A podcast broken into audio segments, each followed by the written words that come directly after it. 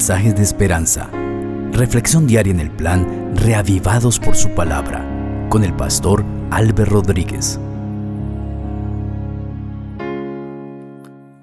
Saludo especial, queridos amigos. Continuamos navegando en las profundas aguas del libro de los Salmos. Y en esta ocasión, el 93, un salmo corto de cinco versos, será nuestro texto de lectura y de reflexión. Vamos a orar. Querido Padre Celestial, te alabamos, te damos gloria, Señor, y te honramos porque nos das la vida y el privilegio de beber de la fuente de vida eterna que es tu santa palabra. Enséñanos a través de ella. Danos, Señor, el Espíritu Santo para poderla comprender. Bendice a cada persona que está escuchando este mensaje donde quiera esté. En el maravilloso nombre del Señor Jesucristo, que es sobre todo nombre. Amén. El Salmo 93 dice así, el Señor reina, el Señor se ha vestido de magnificencia, el Señor se ha revestido de gran poder, el Señor afirmó el mundo y éste no se moverá. El trono es firme desde el principio, el Señor es el Rey eterno. Los ríos levantaron, Señor, los ríos levantaron su voz los ríos levantaron sus olas. Tú, Señor, en las alturas, eres más poderoso que el estruendo de los mares, más poderoso que las fieras olas del mar. Tus testimonios, Señor, permanecen firmes. La santidad es el adorno de tu templo, por siempre y para siempre. Amén. Qué hermoso salmo este 93 describe de una manera firme la gloriosa divinidad de nuestro Dios, su poder, su majestuosidad, su gobierno soberano. En él encontramos diferentes verdades que nos invitan a excavar profundo en la palabra de Dios. Y hoy quiero invitarlos a reflexionar en cuatro de ellas. La primera verdad que el Salmo presenta es que Dios es el Rey. Eso dice el verso 1, Jehová reina, se ha vestido de majestad.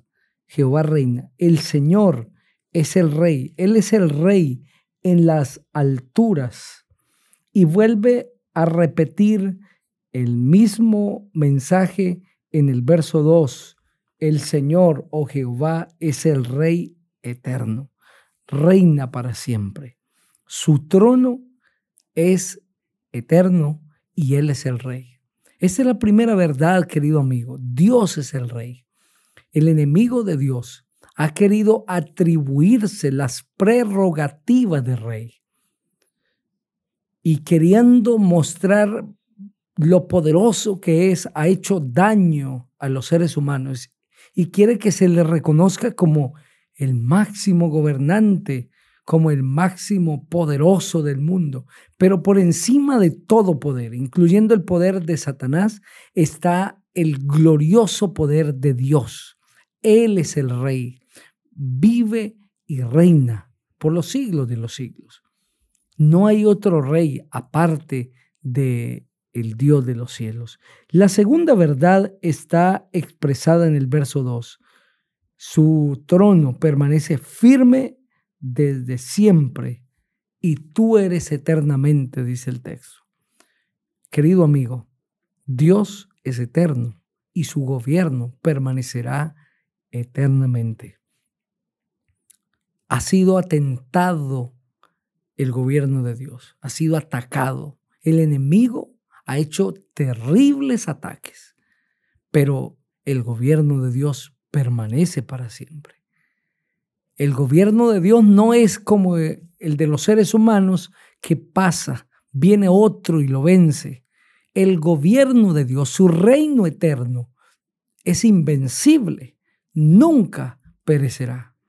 La tercera verdad está en el verso 3. El texto dice claramente, los ríos levantaron, Señor, los ríos levantaron su voz, los ríos levantaron sus olas.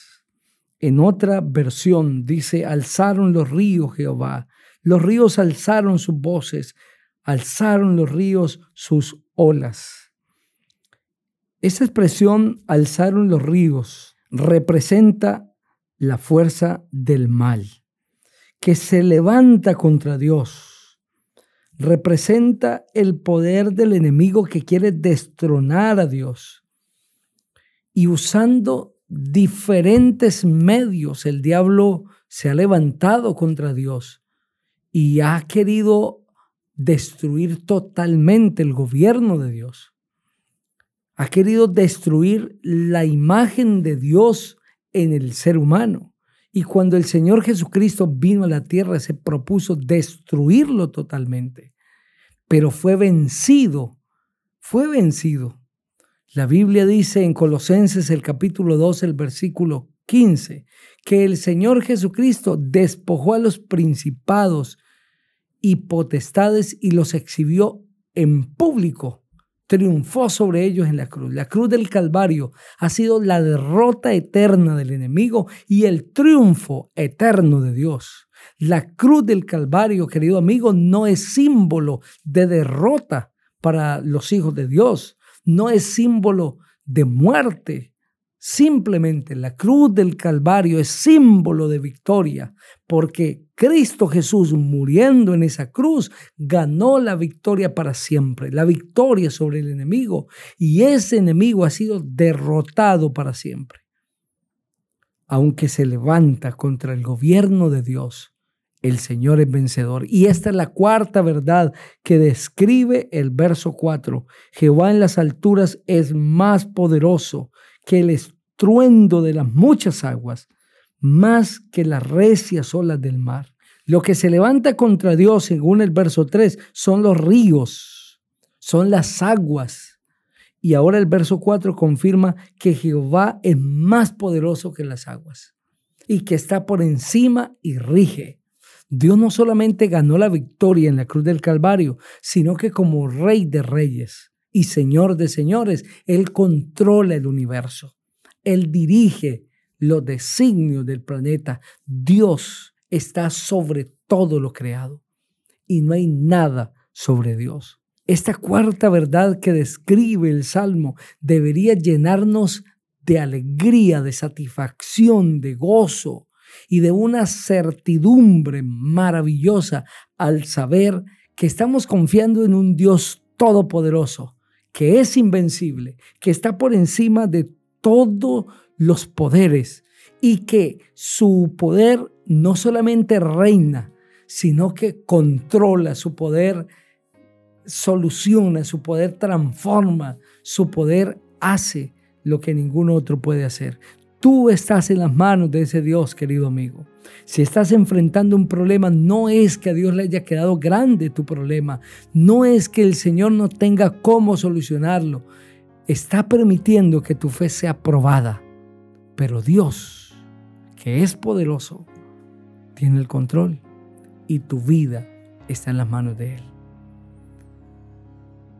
Quiero invitarte a confiar en ese Dios maravilloso, en ese Dios que es rey, que tiene un trono que está establecido por la eternidad, a quien el enemigo no puede vencer y que su poder está por encima de todo poder. Ora conmigo.